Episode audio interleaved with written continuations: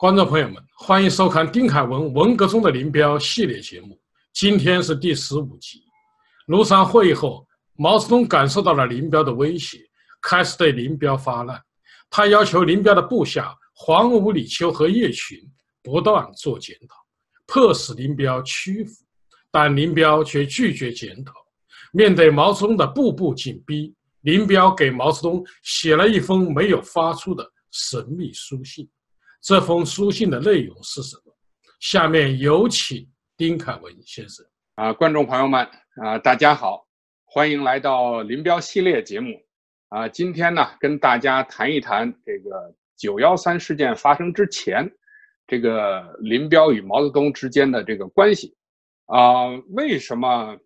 从庐山会议，也就是说从一九七零年八月的庐山会议，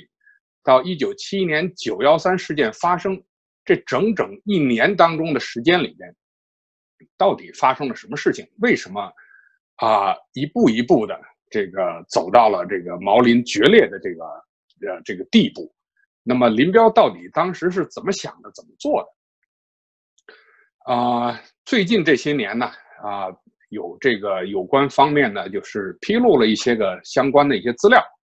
啊，尤其是这个林彪在一九啊七一年五月份，啊五月二十三号呢，给毛泽东写了一封信。这封信呢，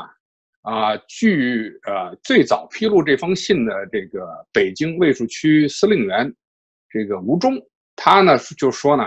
这封信呢，当时是这个中央专案组呢跑去林彪这个毛家湾这个家里面去搜索，这个搜出来的。那么找到了这封信，但是呢，奇怪的是什么呢？啊，奇怪的是，呃，在毗邻，无论是后后来的毗邻整风啊，还是这个毗邻批孔啊，还是颁布的这个林彪的反党罪行啊，都没有把这封信披露出来。那么吴忠呢？那是在很晚以后，也就是在在二零一二年，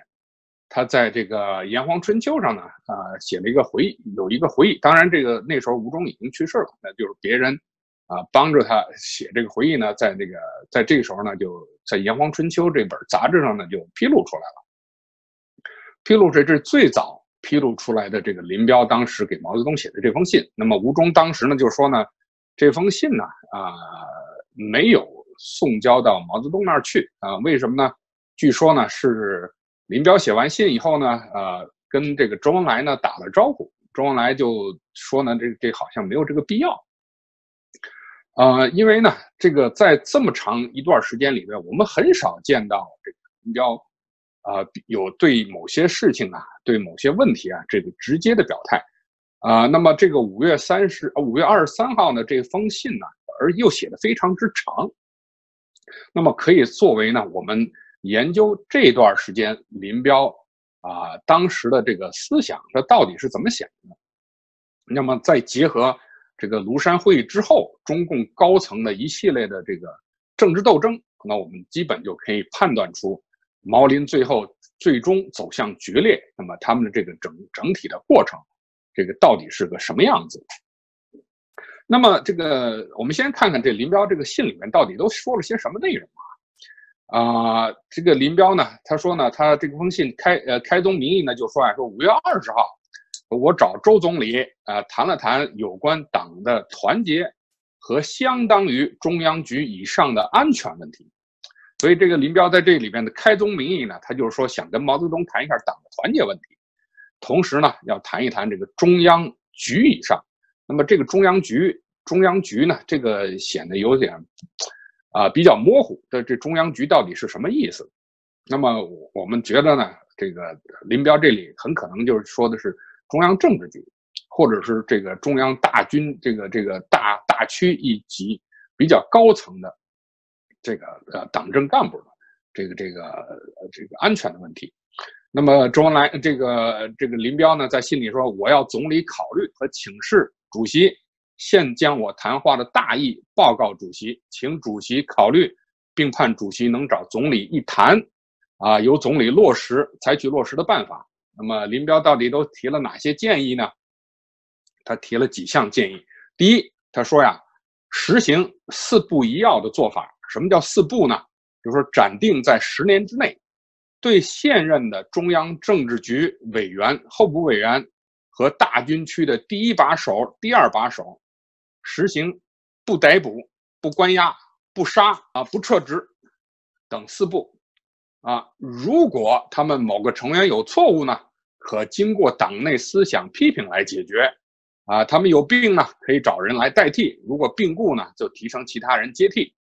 啊，对于久病要求退休者，则按退休干部处理。啊，一要这四不一要，前面说的是四不，那么一要是要什么呢？啊，就是特殊情况呢，要执行主席面授的机动指示。那么很显然，他这四步呢，他说的是非常清楚，就是对中央政治局以上大军区这个司令员这这一级的，就是极高的这一层次的这个党政的这个军队的干部呢，是实行这个啊不啊不关押不逮捕啊不杀不撤职这四步。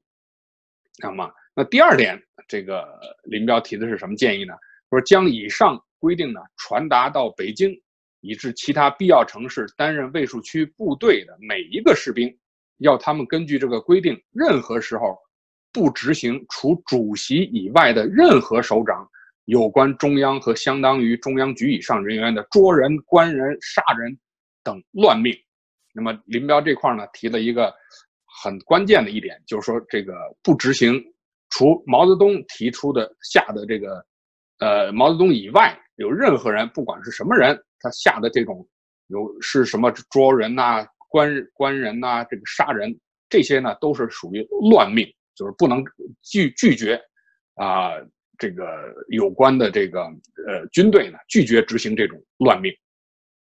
那么第三呢，林彪提出啊，为了保证首都安全，首都附近的三个人造山，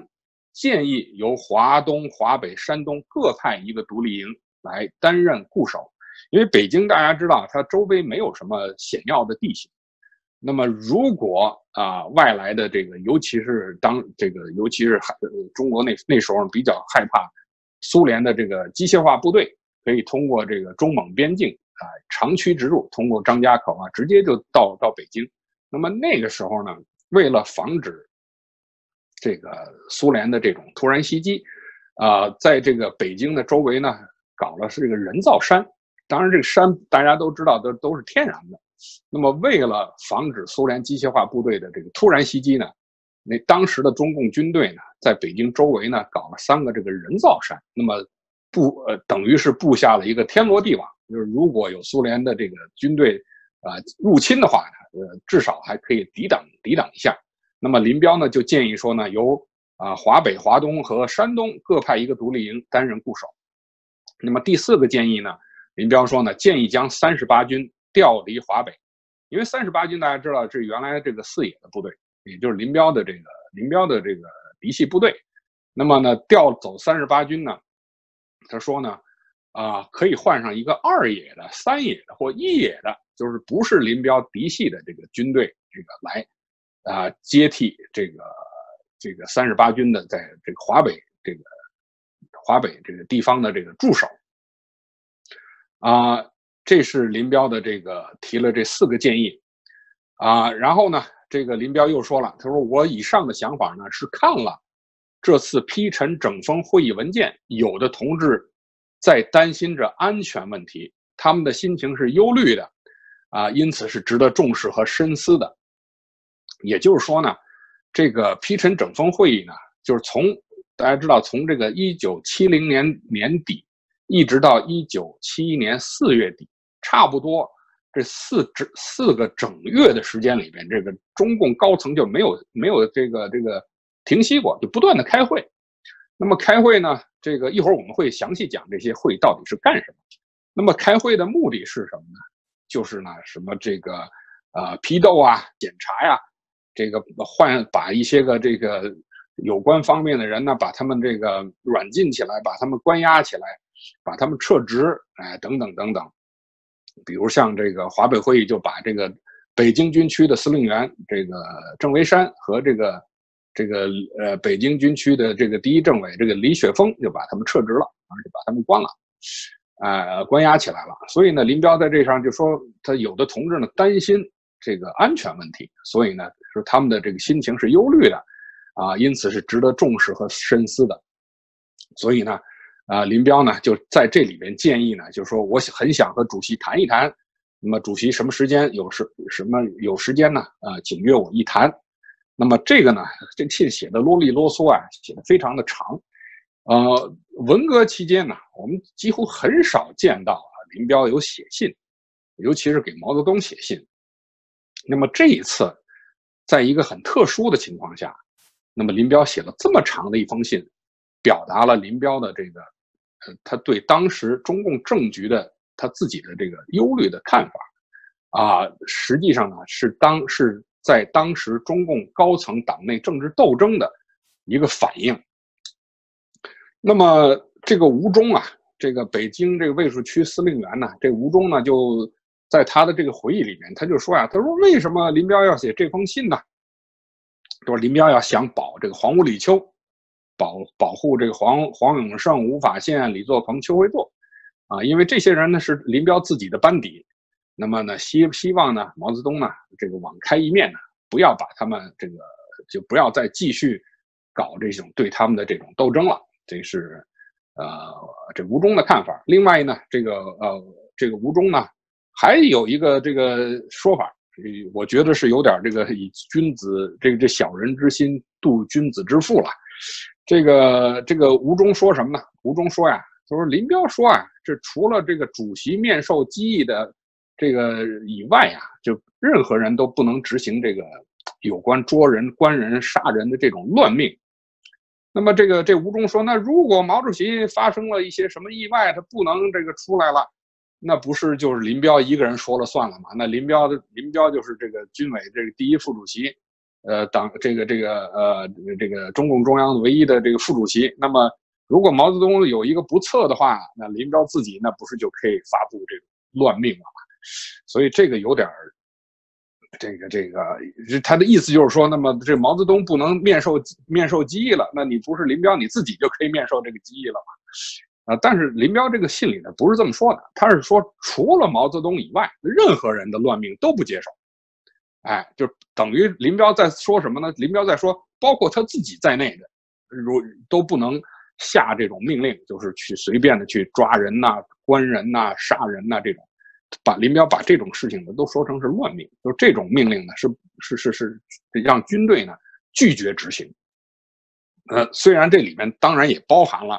啊林彪要保护自己班底的意思，但是实际上呢，他等于可以扩大的解释。那包括那你说这个什么这个这个这个这个这个四人帮是不是是不清张春桥、姚文元他们这些人，实际也不可以随便的把他们抓呃把把他们这个这个这个抓起来关起来。对吧？这个等于是，呃，这个这个吴忠在这个地方的解释，等于扩大扩大解释林彪这封信的含义了。啊，那么这封信为什么没有送出去？吴忠说说说这个林彪这个想骗毛主席啊，这这他觉得最后这个觉得他林彪没有把握，他说觉得这好像骗不了毛主席，所以呢，林彪就没有把这封信送出去。那么到底是不是这么回事呢？啊，这里边呢，我觉得还有大有可以商讨的这个余地。那么这封信啊，这个腾清稿，据这个林办的这个秘书啊，啊后来的这个回忆呢，这个当时林彪在写给毛泽东这个信呢，有两个稿子，也就是说呢，有两份腾青的稿子，有一份腾青的稿子呢，啊。其中呢，这个他的这个这个一个这个秘书啊，叫李根清，他在这个腾青的这个稿子时候呢，他有一小段话呀，有那么一句话，他忘了，他没有漏漏写了，漏抄进去了。那么另外一个秘书叫于润生，这个秘书呢，他这个呃看完一遍呢，就觉得哎，这个东西，呃，你还你好像抄的时候你漏了抄一句话，所以呢。当然，这封信要送给送到毛泽东那儿去的话，你不能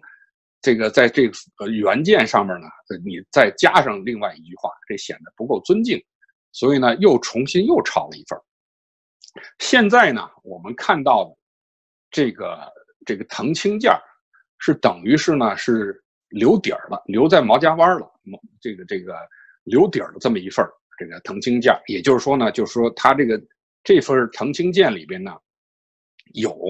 啊后加上去的，就是它里边在在抄写过程中漏抄了一句话了。那么这个于运深他这个漏抄在他边上把这话抄上去，那么这一份呢是留在毛家湾了。那么另外一份腾清的很很好的那一份呃，信到底去哪儿了呢？现在说不清。那么林办的这个秘书呢就说呀，说这他们没有印象，这封信发出去过。他们觉得说好像这封信并没有发出去过，啊，因为呢这个林办呢他们这个都有非常完善的这个收发系统，就是说你送出去的任何的信件，都是需要这个都有这个都有明确的收发制度。比如说今天收了什么东西，今天发了什么东西，都要登记注册的。那么呢，他们说呢，这个好像是没有，这林彪这封信根本就没有送出去，啊，那么没有送出去的话呢，那么，那么两份澄清稿的话，有一份是存底了，另外一份呢，到底去了什么地儿呢？他们也说不清楚。那么，呃，当然这就不排除说，另外那一份腾腾清的稿呢，很可能呢是通过其他的途径。不知道的，也就是说，林办这个秘书不知道的途径送送到毛泽东那儿去了，啊，也也就是说呢，不排除毛泽东知道这封信的内容。这个林彪呢，在这个呃送这封信的时候呢，送这封信之前呢，和周恩来打招呼了。周恩来认为呢，说好像是没有没有这个必要，呃，没有这个必要的话呢，但是呢，不排除周恩来。会把这封信的内容告诉毛泽东，因为以周恩来这个这么强的这个组织观念、这个 纪律观念，以及周恩来在处在毛林之间的这种特殊的这种微妙的这个环境底下，林彪这边有什么风吹草动的话，周恩来呢，通常来讲他都不都不会隐匿的，隐匿不报的。那么也可能周恩来呢会把。林彪这个想法呢，告诉毛泽东，啊，另外一个呢，这个毛家湾存档的这份啊，林彪这封信呢，没有这个日期的，并没有写日期，但是呢，后来呢，这个中央专案组呢，他们认定这封信的啊日期呢是五月二十三号，那么这五月二十三号到底从何而来呢？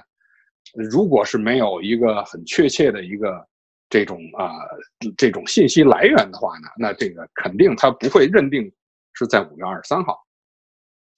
啊，所以呢，啊，所以呢，并不排除这个毛泽东在那个时候呢，他就知道了林彪的这个想法，啊，那么林彪这个想法到底为什么他会提出这个啊？在这个在那个时候，在五月份的时候呢，林彪会写这个写写给毛这么长一封信，啰里啰嗦写了这么多内容，因为在过去的历史上根本就没有这种事情发生过。啊，那我我们从一九七零年的这个庐山会议以后，那么一直到五月份，一九七年五月份的这段这个历史的发展的过程来看，我们基本上就可以明白。毛林之间到底是处于一种什么样的这么一种，这这么这么一种关系？那么首先呢，这个大家知道，这个庐山会议呢是林彪在这个会议上这个首先发言，那么把矛头呢对准了这个张春桥。我们上一期节目已经谈到这个问题了。那么这个庐山会议呢，引发了这个整个的这个中央。呃，中央委员的这个这个群情的激愤，要揪斗，要揪出这个张春桥。那么毛泽东呢，在这个会上呢，等于是这个力挽狂澜了，就把这个批判中央全会批判张春桥的势头，把它阻挡下来了。然后呢，这个啊，把陈伯达作为对象，把他作为一个政治的这个这个政敌，把他抛出来，这个加以打倒。那么。下了庐山以后怎么办呢？显然，毛泽东呢，他采取的这个策略是什么呢？下了庐山以后呢，开始逐步的对林彪阵营、林彪系统这个形成做出这种围剿的这个态势。那么，怎么毛泽东是怎么样一步一步的来实现他的这个目标呢？啊，首先呢，第一点就是毛泽东呢，让这伙人凡是在庐山上发难的，这跳得高的人呢，都要写检讨。呃，这个这个，呃，最跳的最高的这个汪东兴呢，就是赶紧向毛泽东呢就写了一份检讨，写了份检讨，在庐山上就写了。那么下了山呢，他又赶紧又写了一份。那么毛泽东呢，很快就放了这个汪东兴一马。放了汪东兴一马呢，就是呃，这个在这个汪东兴写检讨的这个上面呢，就批就批了几个字儿，说呢。说这个此件呢，请东汪东兴同志呃面交林周康，就是林彪、周恩来、康生及其及其他有关同志一阅，进行教育。哎，啊，详由东兴面谈。也就是说呢，啊，毛泽东呢放了汪东兴一马，以汪东兴为榜样。就是说呢，汪东兴，你看这个汪东兴好好的，这个老老实实的做了检讨了。写了检讨书了，那么呢，啊，我毛泽东就就就让你过关了。那么给这个给军委办事组，给这个黄无业、李秋他们这些人呢，树立一个只要做检讨，也许就能够啊，也许就能过关的这么一个这么这么一个印象。所以呢，这个九月，也就是说庐山会议之后没多久，九月二十二号呢，这个周恩来和康生呢，就到了这个林彪的这个家里。就把这个毛泽东，呃，在汪东兴检讨上的这个批示呢，让林彪看，然后呢，就说呢，建议让这个黄吴李秋啊，他们四个人也来看一看，想通了以后呢，也给主席林副主席写一个书面检讨，啊，揭露事实真相，与陈伯达完全决决裂，说这样做呢，对党对他们自己呢都很有利。啊，所以我们看呢，这个等于是在毛泽东做的第一步，就是说呢，你你们只要是啊学习汪东兴，这个只要写好检讨，那么呢还是有出路的。那么实际上呢是借就是借着汪东兴的这个检查，来逼来诱使来逼使这个黄吴叶李秋他们几个人呢啊自己也能检讨。当然呢，能够逼出林彪写检讨，那就更好。但是呢，林彪呢不为所动，这个林彪呢就表示说同意由周恩来和康生呢约黄永胜他们去谈一谈。所以林彪对这个呢非常冷淡。那么过了不久，也就是这个十一过了大概半个月吧，这十月十四号呢，这这个呃这个这个吴法宪很积极，因为这吴法宪在这个庐山会议上跳的也很高。所以呢，他也很积极。这，九月二十九号呢，就给毛泽东写了一份这个，写了一份检讨，书面检讨。那么过了半个月，这毛泽东就在这个无法宪的这个检讨上啊，做了一个极其严厉的一个批示。这毛泽东怎么说呢？说作为一个共产党人，为什么这样缺乏光明正大的气概？有几个人发难，企图欺骗两百多个中央委员，有党以来没有见过。办事组各同志，除个别除这个李德生外，那忘记了九大通过的党党章，这个林彪同志的报告又找什么天才论啊，是个借口。然后毛泽东说呢，我愿意看到其他宣讲人的意见。那么这个意思呢，就是说呢，他还希望看到这个除吴法宪以外的。什么黄永胜啊，这个邱会作啊，李作鹏啊，叶群啊，也希望看到你们也都来写检讨啊。然后呢，这个叶群呢也沉不住气，也这个时候呢，也在这个十月十二号呢，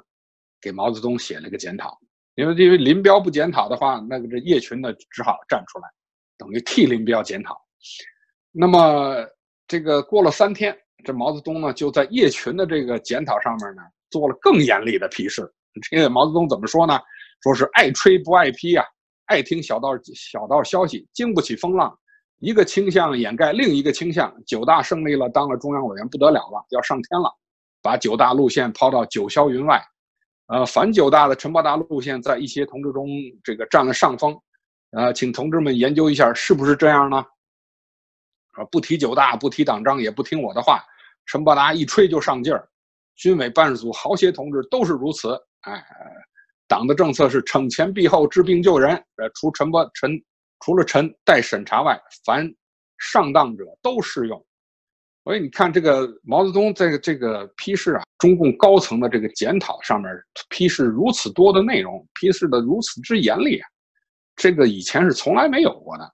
你这个中共后来说这个毛泽东什么批什么江青四人帮啊，毛泽东从来没有这么批过江青，这个都是这这对江青都是一种这个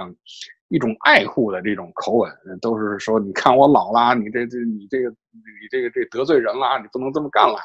都是这这种口吻，那很少有像这个像这个批这个叶群这个批吴法宪这么严厉的这个批评。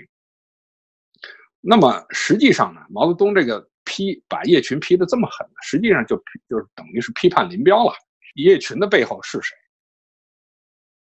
那么不给叶群面子，实际上也就是不给林彪的面子嘛。啊，那么林彪有什么反应吗？林彪没有任何反应，沉默以对。你看，这是十月份的事儿。那么紧接着十一月份呢，中共中央就发了一个通知，成立一个什么东西呢？成立了一个中央组织宣传组，这个组织宣传组啊，为什么要成立啊？这因为九大以后啊，这个中央文革小组就不复存在了。也就是说呢，原来江青在这个中央里边这个作威作福的这个衙门呢就没有了。那么没有这个衙门以后呢，江青仅仅是作为一个普通的政治局委员，和其他这个政治局委员是平起平坐了。那么在这个时候呢，这个江青就很不满意，就觉得他的这个他只能去搞点样板戏啊，搞点这些个，呃，这个这这这种这种宣传这种这种工作。那么显然，这个江青对这件事情，就对他这个中央文革小组被不明不白的给给给取消了，他是一直非常不满意的。那么毛泽东当时呢是认为说这个中央。文革小组呢，已经完成了历史任务了，已经就是可以不用再存在了，打倒刘少奇了，已经这个这个这个这个呃有关的这些这些方面的这个呃这这这任务任务已经完成了，所以呢，没有必要再让这个中央文革小组继续存在下去。那么这个时候，又成立了这么一个中央组织宣传组，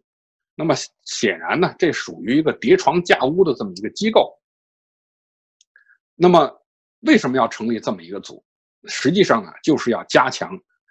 这个文革这个极左派他们人他们这些人在中央的权力。我们看他的这组成情况就知道了。这个中央宣传组呢，由康生担任这个组长，江青、张春桥、姚文元、季登奎、李德生任这个组员。那么军方，也就是说这个军队里边参加这个小组的人只有谁呀？只有这个李德生。那么，其他的这些人，什么黄永胜、吴法宪、李作鹏、邱会作等等，这些人都被排除在这个小组之外。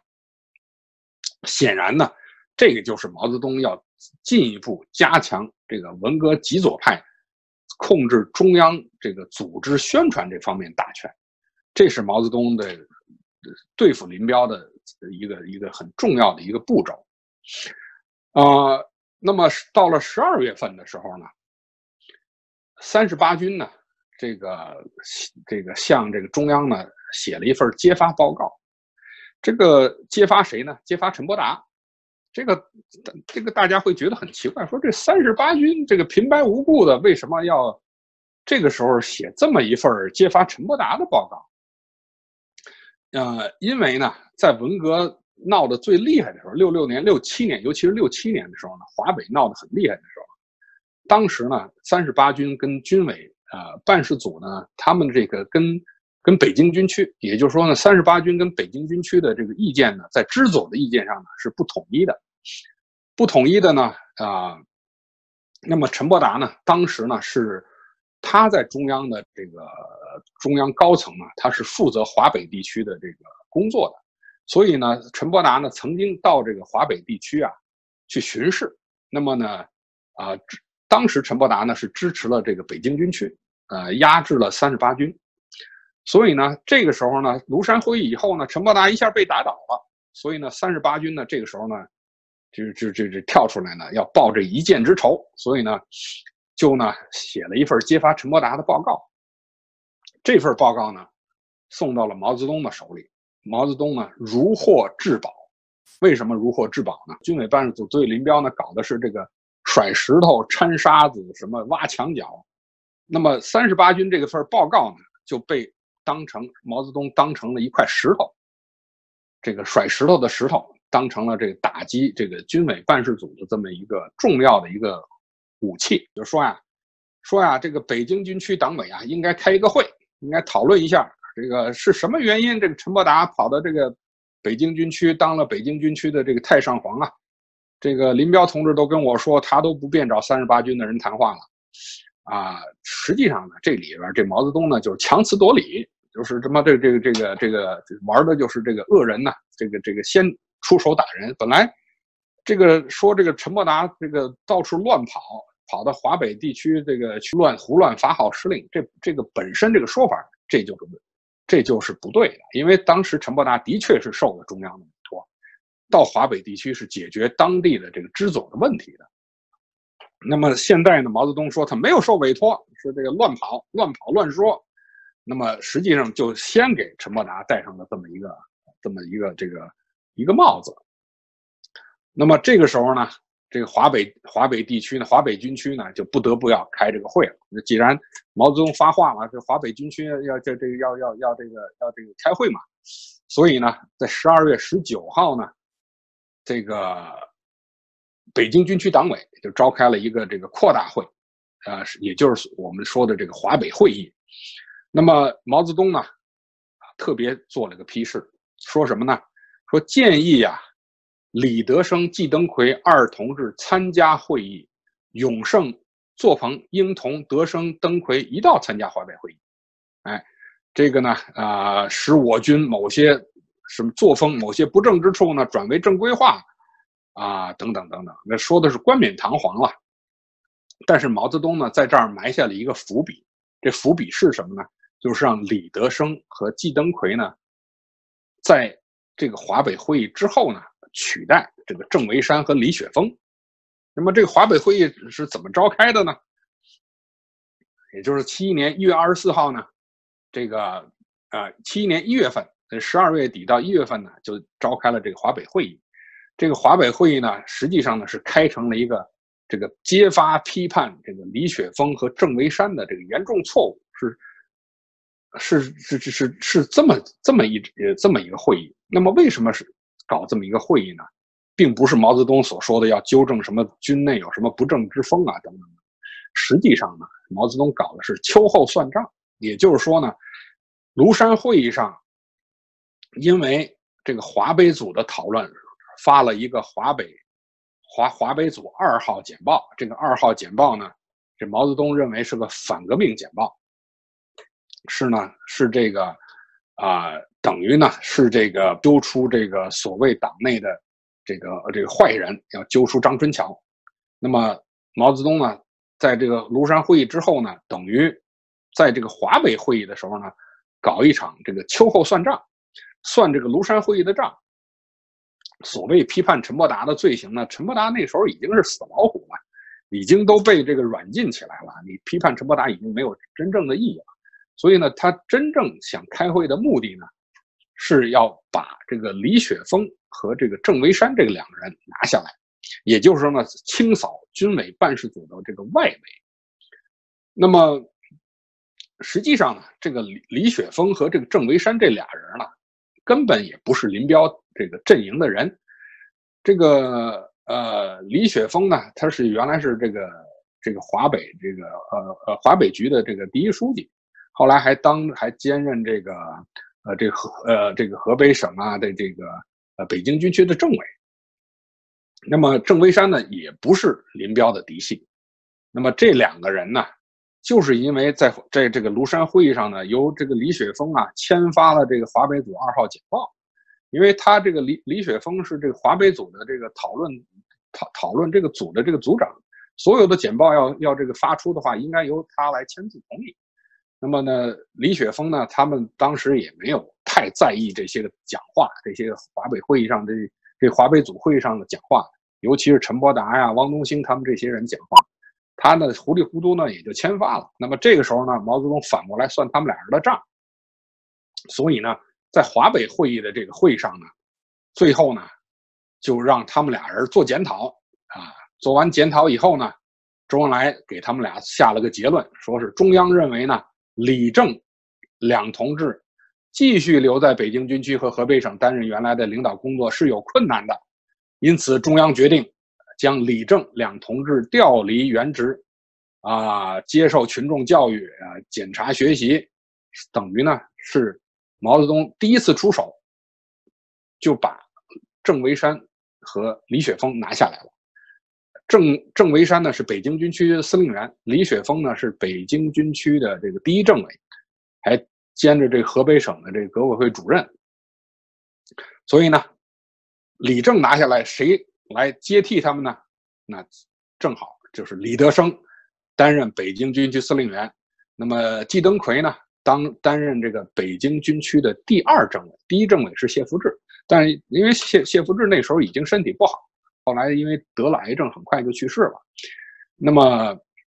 所以呢，谢虽然谢福治是北京军区党委第一书记，呃，第一政委，但是呢，真正这个啊，在这个北京军区呢，有实权的就是李德生和季登奎，因为季登奎呢是这个北京军区的这个第二政委。啊，第三书记。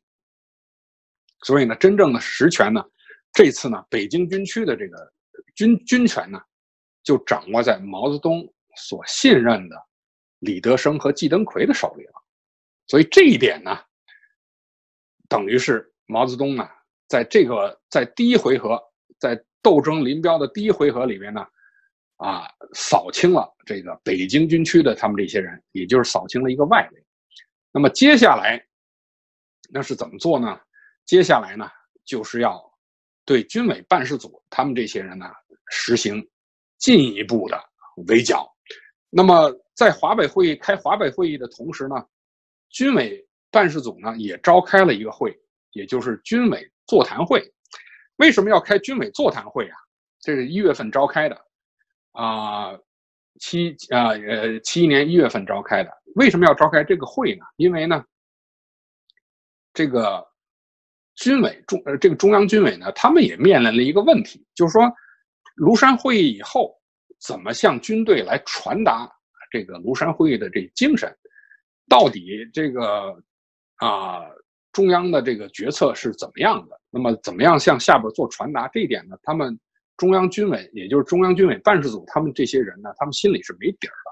到底传达到什么地步？当然，批判陈伯达呢，这个都是。呃，那是肯定要批批的，但是军委办事组这几个人要不要做检讨呢？因为毕竟他们也被毛泽东点名批评了。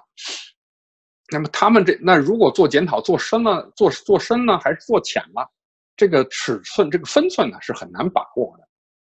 所以呢，他们在开这个军委座谈会的时候呢，啊，好像批判陈伯达批的这个声量很大，但是呢，实际上呢，并没有联系实际，也就是说呢，没有。像毛泽东那样所希望的那样联系实际呢，把他们自己也摆进去，自己也做这种深刻的这个这个这个检讨。所以呢，七一年一月份的这个军委座谈会来的人不少，呃，一百四十多人参加。但是呢，啊，开来开去呢，没有真正触及灵魂。那么毛泽东呢，到二月份就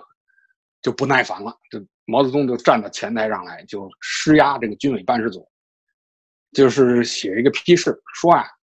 说你们这个军委办事组啊，说这个，呃，根本不批陈，也是也是批陈不痛不痒啊，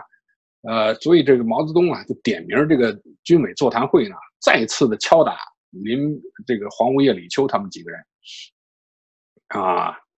实际上呢，也就是说呢，说说他们不批陈呢，这是个借口。毛泽东的意思呢，就是说呢，你们这个在这个时候了，难道还要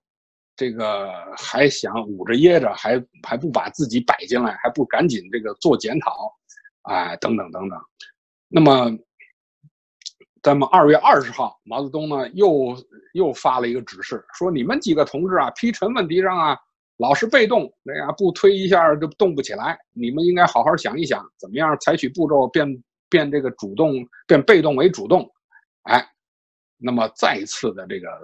反复的这个敲打这个黄屋李秋他们几个人，因为这毛泽东这批示一来啊，的确是把这个军委办事组这黄屋李秋他们几个人呢吓得够呛。嗯，因为这个他们都知道啊，这个毛泽东这个批示啊，如果你呃，如果你阳奉阴违啊，你你就很快你就没有好果子吃了，呃，所以呢，他们黄屋李秋他们几个人赶紧就是写一个深刻的这个这个检讨，说啊，我们这次军委座谈会呀，啊，没有抓住批陈的重点呐，开了会议开了一个月呀，啊，还没有批陈，那么是个严重的政治错误，啊，我们这些人呢，在九届二中全会上犯了这个方向路线错误。本应该呢联系自己的这个错误呢，啊，进行这个自我批评、清理思想，啊，结果呢，但是没有这么做，所以呢，造成被动呢一错再错。所以呢，这个显然呢，这个他们也被毛泽东逼得不得不赶紧这个做检讨，啊，那么林彪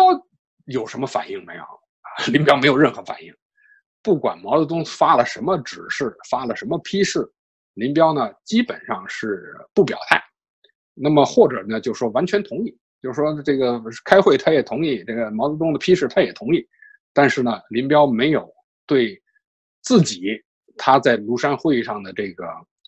呃讲话所引发的这场事件、这场这个风波、这场斗争啊，林彪没有自己做任何的毛泽东所希望的那种的检讨。啊，所以呢，到了三月啊，这个二十二号啊，这个毛泽东啊，就把黄黄黄黄永胜、这个李作鹏、邱会作他们这个这些检讨呢，拿来让这个周恩来看，然后呢，还要求江青呢，这个转告说呢，说呢，这是呢给黄永胜他们创造一次机会，让他们呢，在这个一定范围之内呢做检讨，不要再失去机会了。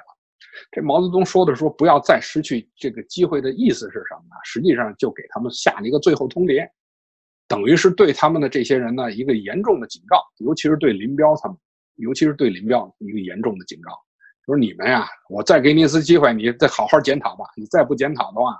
你们就 你们就不行了。所以呢，这个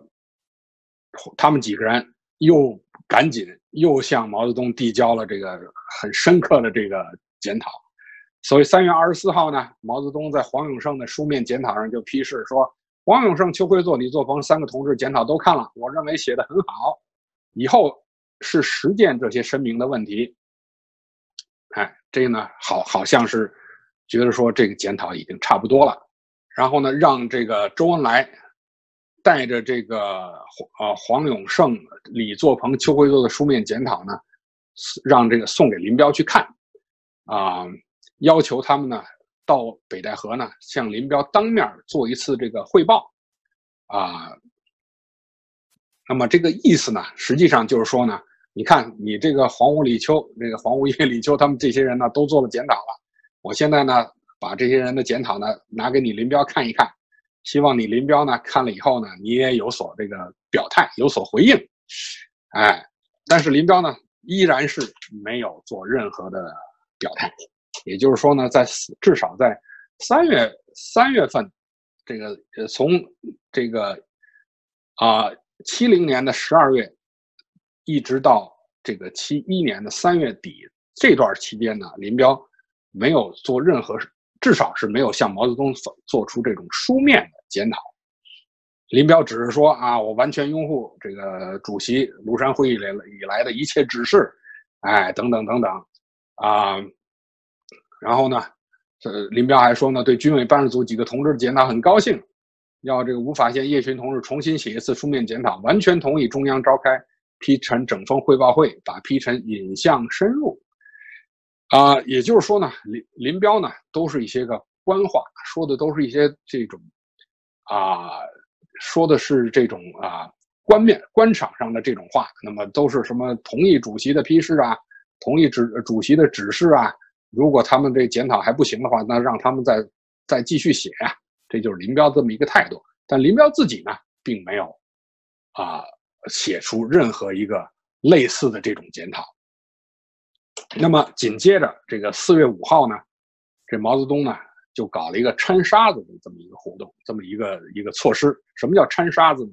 就是往军委办事组里面呢掺进去其他的人。那么。七一年四月五号呢，这个经毛泽东这个同意呢，中共中央决定呢，由季登奎和张才千为军委办事组成员。就是军委办事组成员，这个原来是黄无业、李秋再加李德生，那么现在呢，又多了一个季登奎和张才谦。那么季登奎后来的回忆呢说呢，说主席让我去军委办事组呢，就是让我去监督他们的，盯着他们的，怕他们搞些什么不轨的活动。啊，但是因为季登奎他本来就是军事的门门门外汉，他对军军军队的这些工作基本是不太懂，啊，军队这些人呢也不太把他放在眼里边，啊，但是呢，毕竟是啊，那毛泽东指指令让季登奎参与军委办事组的工作呢，实际上也是啊，也实际上也是毛泽东打派人打进军委办事组，打进去作为毛泽东的一个眼线。那么，呃，在那块呢，呃，以军委办事组的人，如果有什么风吹草动，有什么呃有什么情况呢，可以及时的向毛泽东做汇报。所以毛泽东后来说呢，他这个搞的是这个这个甩石头、什么掺沙子，啊，什么等等的这些挖墙角什么这些呢，实际上都是毛泽东对军林彪阵营所采取的这个重要的这个呃举措了。啊，那么四月九号，这个吴法宪和叶群呢又向毛泽东起了第二次检讨。那么两天以后呢，四月十一十一号呢，毛泽东就批示说：“恩来同志啊，吴法宪、叶群等二同志写过的自我批评，我已看过，可以了。连同黄、李、秋三同志自我批评，向政治局报告，做适当处理。什么叫适当处理呢？也就是说呢，还要开一次会。”把你们这些人的这些检讨呢，向会议上面做一个传达，啊，由你们当场这个当众，哎，这个做一番自我批评，啊，那么由中央呢再做出对你们这几个人做出一个处理。所以呢，很快这个中共中央呢又召开了一个批陈整风汇报会，在四月份召开的。所以，我们看这个这个毛泽东呢，这这一一直就没消停。从庐山上下来以后啊，就不断的批示，不断的写各种的这个批示啊，对对这些人的检讨啊，这这些人的这些个啊啊各种以及各种开会啊，以及各种的这些活动啊，不断的这个发出这种指示。你看，这这开会就连续基本就没有停过，从从这个十二月底，七零年十二月底，一直到四月份。这连续将近五个月的时间，这个一直都在开会，开了华北会议，又开这个军委座谈会，军委座谈会开完了又开这个这个批陈整风汇报会。那么这开会这个目的呢，实际上呢，就是毛泽东呢一直呢就是想让这些他所这个不不满意的这些人呢，在会上呢做出自己的检讨，然后呢相相对应的呢。可以对他们做一些政治上或者组织上的这种处理。那么批陈整风汇报会呢，这个很快就开了。开了以后呢，啊，本来周恩来呢是想说能不能这个林彪呢也来会议上呢也来讲讲话，啊这个让这个这个毛泽东呢也来会议上讲讲话，但是毛林两个人都都不出席。这个这个毛泽东呢说呢，我这几天不出门这个当时呢，这个报告呢，这个周恩来写的报告还说呢，说如果主席还有什么设想呢，能约我们谈一谈呢？啊，毛泽东就在这个上面呢写个批示，说可以不要谈了。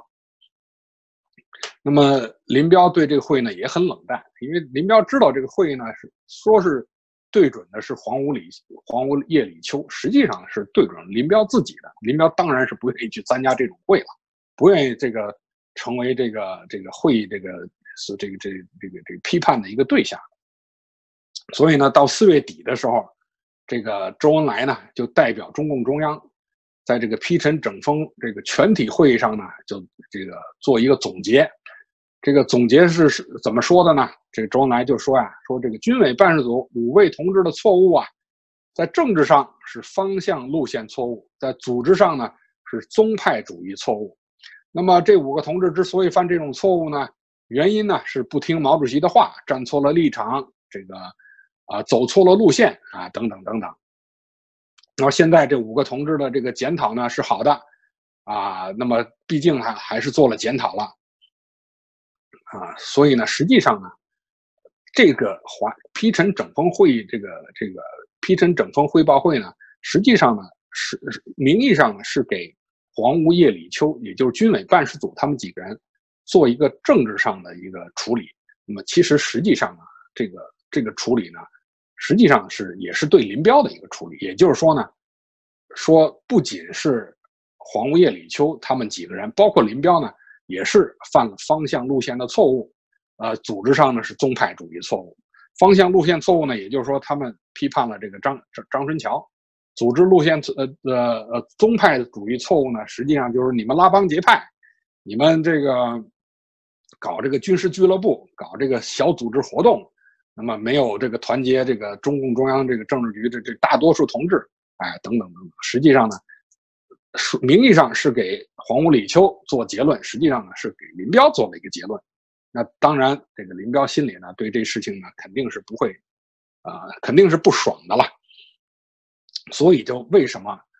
这个四月底这个批陈整风会议结结束没多久，林彪在五月份呢就要给就写了这封给毛泽东的信。通过这一段毛泽东对这个军委办事组他们这些个人的这些个。啊，批评也好，批判也好，打击也好，啊，那么实际上呢，表面上矛头是针对了，呃，李雪峰啊，这个郑维山呐，呃，针对了这个黄吴李秋他们几个人，但实际上呢，还是针对他们背后的这个林彪。也就是说呢，毛泽东一直不满于林彪呢，没有向。毛泽东呢，做出一个非常像样的一个书面的这么一个检讨。我我以前也有这么个疑问，就是说为什么毛泽东一定要让人写检讨？这个检讨的意，这个为什么这个凡是这个要要要这个处理什么人的时候呢？首先这个人要写出一个一个一个一个检讨来。这个是毛泽东斗争搞政治斗争的一个不二法门。也就是说呢，首先呢，毛泽东喜欢开会。这个开会呢，一向呢都是开成一个扩大会议。也就是说呢，毛泽东从来不按照中共自己的这个党章是自己的章程来开会。呃，明明是政治局会议呢，他一定要开成什么政治局扩大会议；明明是个军委，比如说军委常委的会议呢，他一定要开成一个军委常委扩大会。那么这个扩大会呢，他就可以随心所欲的。扩大很多人进来，没有资格开会的人也有资格来开，也有资格来开会；没有资格在会上发言的人也有资格发言；没有资格表决的人在这个会上也有资格来表决。也就是说呢，毛泽东呢，把这种会议呢，都随心所欲的开成自己所需要的这样这么一种会议。那么，开会的最主要的目的是什么呢？就是控制住。然后呢，对自己的这个政敌，那么发起一个这个这个这个攻击。所以呢，呃，这个扩大会呢，一定是有人站起来揭发，有人站起来批判，同时呢，也有人这个不得不在这种呃这个群这个群起而攻之的强大的这个政治压力面前呢，做检讨。做完检讨以后呢，那正好你这个毛泽东呢，就可以把你的检讨呢下发全党。作为你将来必须要下台的这么一个证据，所以你看，这个无论是刘少奇也好，周呃这个，呃邓小平也好，这个还是其他什么人也好，你只要做了检讨，在毛泽东拿到了抓到了你的这个把柄以后呢，你最后的结局呢都是下台。那么有的人这个结局是不好的，像刘少奇这种，啊虽然做了检讨了，但是仍然要把你活活整死。那么，其他人有的人呢，像邓小平呢，那这个做的做了检讨了，那么毛泽东呢，可以根据你的表现呢，放你一马，啊，把你软禁起来，让你离开这个中央的工作，哎，啊，那么没有把你完全整死。啊，其他的其实也都基本都是这个样子，也就是这是毛泽东搞党内斗争的一个路数，这么一个常用的、惯用的一种这个这个手段，这么一种伎俩。所以我们看呢，从七零年庐山会议八月份这个庐山会议以后呢，到九幺三这一段时间里边，基本上呢，毛泽东的这个斗争的这个矛头呢，是对准了林彪的。但是呢，一开始他不并不能。一开始就对准林彪，所以呢，他他这个斗争矛头先是对准了这个华北，也就是呢开召开一个华北会议，把你这个李雪峰啊、郑维山这些人呢先给你整下去，然后呢，接着我再把矛头对准这个军委办事组，对准黄无业、李秋。那么这些人呢，毕竟是你林彪的人，那么那么让他们低头认罪，这个呃这个承认错误，给他们做一个组织结论、政治结论。那么实际上呢，也是对你林彪做这个结论，啊，但是呢，到了最终的时候，批这个批陈整风汇报会，虽然给军军委办事组他们几个人做了这个组织结论，做了政治结论了，但是呢，很奇怪，没有把他们撤职，没有把他们查办，为什么？这跟以往的这毛泽东的这个斗争的这个这个这个这规规律好像是不太一致的。呃，在我看来呢，毛泽东之所以在批陈整风会报会的时候呢，没有把黄吴、叶李秋他们整下去呢，原因还在于林彪，因为呢，毕竟在这场政治斗争里边呢，林彪没有表态，林彪呢，基本上采取的说，呃，我不讲话，我不发表意见，我都同意你毛泽东的这个这个说法，你的做法我也不干涉，啊，但是我也不检讨。那么毛泽东一直在这个在斗来斗去的这个这种过程当中呢，他好像是一个什么这个一个一个一个老虎抓这个刺猬一样，这个刺猬浑身是刺儿，但是他这个嘴呢，他这不好下。这个毕竟你林彪没有没有做检讨，我不能不能把你林彪最后从这个这个里边端出来。所以呢，我仅仅是啊批了这个黄屋黄屋叶李秋他们几个人呢。如果我把黄屋叶李秋这几个人整下去呢？这个时候呢，显然呢还不到，就是说，那意味着马上就要林彪就要下台了。所以呢，毛泽东那时候呢，显然还没有做好一个充分的一个准备。啊，虽然把黄无业、李秋他们整得很惨，让他们灰溜溜的，成天的做检讨，在这个这个这个这个这个军队里边抬不起头来，啊，但是呢，仍然这个在这个批陈整风汇报会以后呢。毛泽东还没有下定最后的决心，要呃彻底把这个林彪阵营的人呢全部把他们一网打尽，所以毛泽东呢还要做最后的，他还要做一个进一步的进进一步的规划。也就是说呢，毛泽东希望在以后的，在将来的这个不久的将来要召开这个九届三中全会，在这场在这场斗争当中呢，再把林彪的问题解决。所以我们看，我们看这个这个毛泽东这这后来在批批这个林彪是什么设国家主席啊，是什么林彪想当国家主席等等等等这些个问题。我们看这个毛泽东在整，在开这个华北会议啊、军委座谈会啊、什么这个批评整风汇报会，所有这些会议里边，以及毛泽东所有的这个批示里边，没有一句话涉及到设国家主席这个问题。为什么呢？因为这根本就不是个问题。这个军委办事组他们这些人写检讨，也都是说啊，我们这个受了上了陈伯达的当啊，受了陈伯达的骗啊，这个批判陈伯达不利啊，这个天才论呐，等等等等，基本上没有任何任何的一句这个这个问题呢涉及到设国家主席的问题，所以呢，这根本就不是一个军委办事组犯的错，也不是林彪犯的错。那么，之所以后来毛泽东在这个南巡过程当中呢，把这个国国家主席这问题抬出来，作为打倒这个林彪的一个口实，基本上这就是一个棍子而已，这是一个借口。看来看去呢，讲到最后呢，我们就要讲一下为什么林彪不做检讨。大家就我我我以前也觉得挺奇怪，你林彪低个头认个认个错，像周恩来一样，这个写个检讨，不是弄不好也也就也就说不定也就过去，何必跟毛泽东搞这么僵啊？啊，这个我觉得呢，这个林彪呢，他第一呢，他觉得说我自己我没错，理直气壮。为什么呢？他说这个林彪呢，在这个庐山会议上的讲话呀。你毛泽东同意的，你让我去讲，我才讲了。而且呢，你让我不点名，我也没点名，对吧？所以林彪呢，第一，他认为他他没错；第二呢，林彪呢，他可以说我私下向毛泽东认个错。林彪的确呢，也曾经在私底下跟毛向毛泽东认过错，但是呢，毛林彪不愿意落下一个把柄，也就是不愿落下一个书面检讨落在毛泽东的手里。他说：“这么，这么一来呢，就林彪这么做的话呢，就不光林彪自己会倒霉，那么其他的人跟着林彪这些人呢，也一样会倒霉。所以呢，林彪就在那儿硬顶，硬顶的话呢，这个，呃，黄武、李秋他们呢，也许是安全的。所以为什么林彪后来你看他这个五五月二十三号给毛泽东这封信里面，就说呢，中央政治局候补政治局委员、候补委员、大军区司令员这一级呢？”是要实行四不，什么不杀呀、不关呀、不捉呀，什么等等。这个呢，也是林彪呢在给毛泽东，在对对毛泽东这这种这不断的整人呢，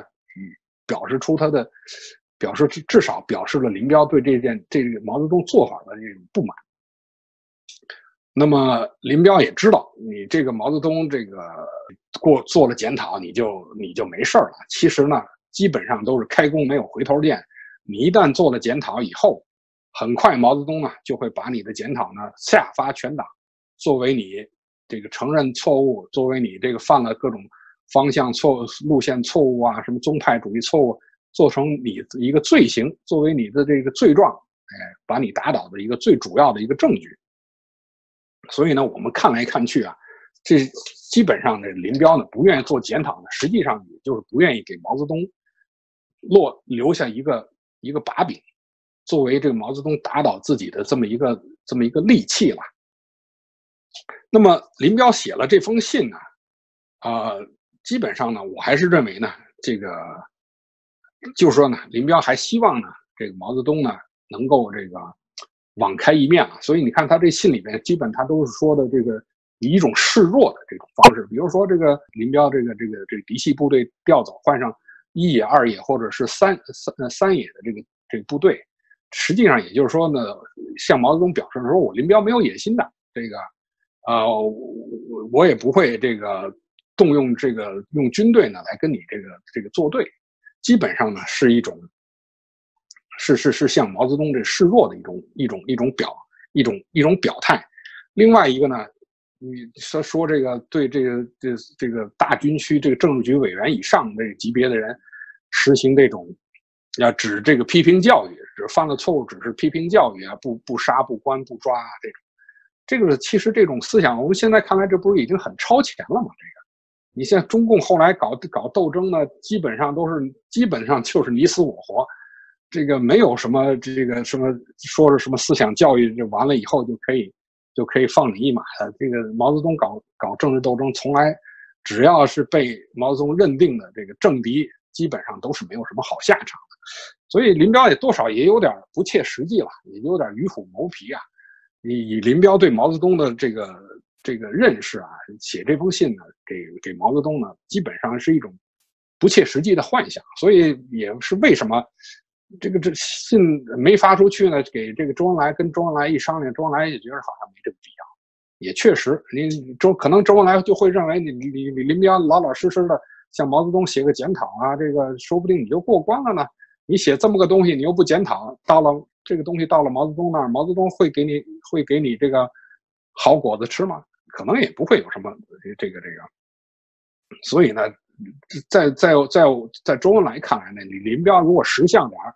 就是写个检讨，说不定呢，你还不会步这个刘少奇的后尘。哎，也许呢，你可能还弄弄个这个。这呃，这个这个这个邓小平模式嘛，对吧？也也可能。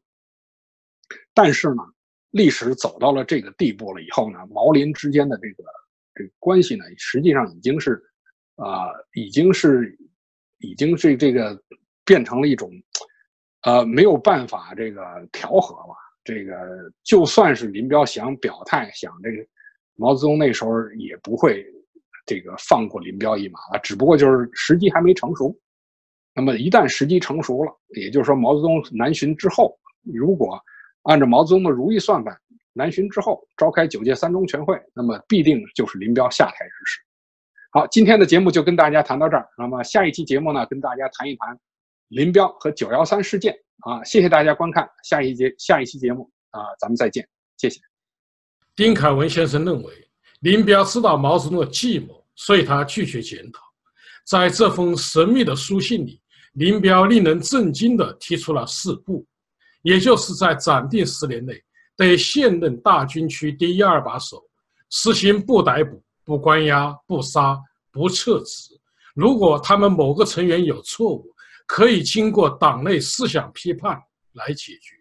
林彪的这些人性化的建议，不仅与毛泽东的斗争哲学格格不入，就是在今天的中共也是不可能做到的。好，各位观众朋友，今天的节目到此，感谢您的收看，也感谢丁凯文先生。